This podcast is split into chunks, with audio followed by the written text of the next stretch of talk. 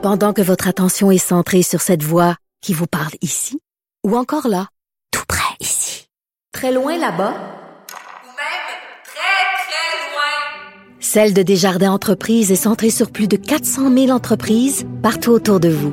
Depuis plus de 120 ans, nos équipes dédiées accompagnent les entrepreneurs d'ici à chaque étape pour qu'ils puissent rester centrés sur ce qui compte, la croissance de leur entreprise.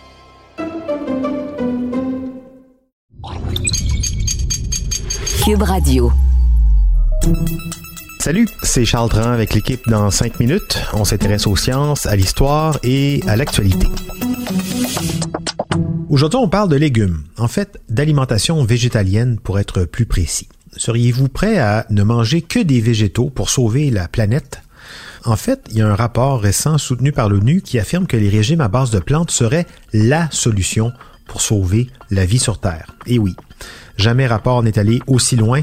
Véronique Morin nous explique pourquoi c'est un rapport important. Seriez-vous prêt à modifier votre régime alimentaire et à ne manger que des végétaux si cela pouvait sauver la planète? Eh bien, selon un nouveau rapport, le système alimentaire mondial est le principal facteur de destruction du monde naturel. Ce rapport provient de la Royal Institute of International Affairs, qui est un institut de réflexion indépendant, un think tank, basé à Londres, mieux connu sous le nom de Chatham House. Les quatre auteurs de ce rapport, qui incluent un Canadien, Rasham Pudaseni, de l'Université Guelph en Ontario, estiment qu'un passage à des régimes alimentaires principalement à base de plantes serait crucial pour mettre un terme à une dévastation des espèces dont l'agriculture serait la principale menace pour 86% des 28 000 espèces menacées d'extinction. Sans changement, la perte de biodiversité continuera de s'accélérer et de menacer la capacité de l'humanité à se nourrir. La cause première de cette situation et que notre système alimentaire mondial actuel est fondé sur un cercle vicieux de nourriture bon marché. Les faibles coûts entraînent une plus grande demande de nourriture et plus de déchets. Ils entraînent également plus de concurrence, puis des coûts encore plus bas grâce au défrichage des terres naturelles et à l'utilisation d'engrais et de pesticides polluants. Ce cercle vicieux de la nourriture bon marché, mais nuisible, disent les auteurs, est le plus grand destructeur de la nature. Et l'Organisation des Nations Unies est d'accord avec cette conclusion. Heureusement, elle s'accompagne de trois solutions. La première est le passage à des régimes alimentaires à base de plantes, parce que l'élevage des bovins, des porcs, des moutons et d'autres animaux de ferme ont le plus grand impact sur l'environnement.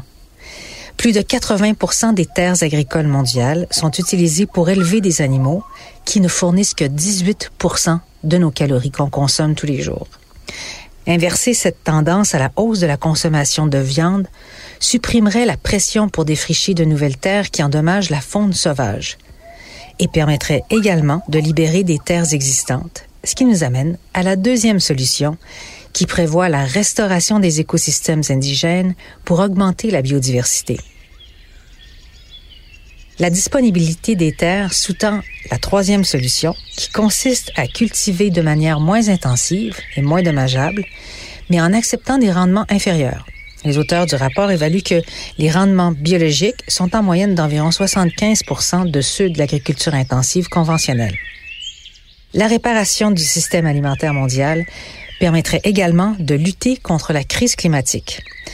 Le système alimentaire est à l'origine d'environ 30 de toutes les émissions de gaz à effet de serre, dont plus de la moitié provient des animaux. Des changements dans la production alimentaire pourraient également s'attaquer à la mauvaise santé dont souffrent 3 milliards de personnes qui ont soit trop peu à manger ou soit sont en surpoids ou obèses et qui coûtent des milliards de dollars par an en soins de santé.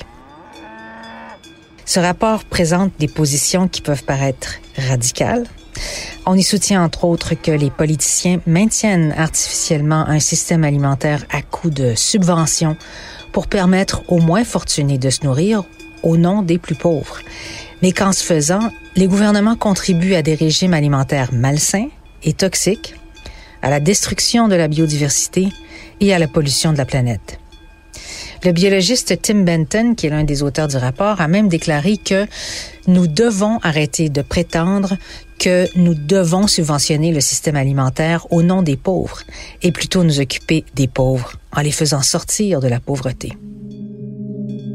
Le rapport de Chatham House souligne également que le monde avait perdu la moitié de ses écosystèmes naturels et que la taille moyenne de la population d'animaux sauvages avait diminué de 68% depuis 1970. En revanche, les animaux d'élevage, principalement les vaches et les porcs, représentent désormais 60 du poids de tous les mammifères, alors que les humains représentent 36% et les autres animaux seulement 4 dans la réforme du système alimentaire mondial, la convergence de la consommation alimentaire mondiale autour de régimes alimentaires à prédominance végétale serait l'élément le plus crucial.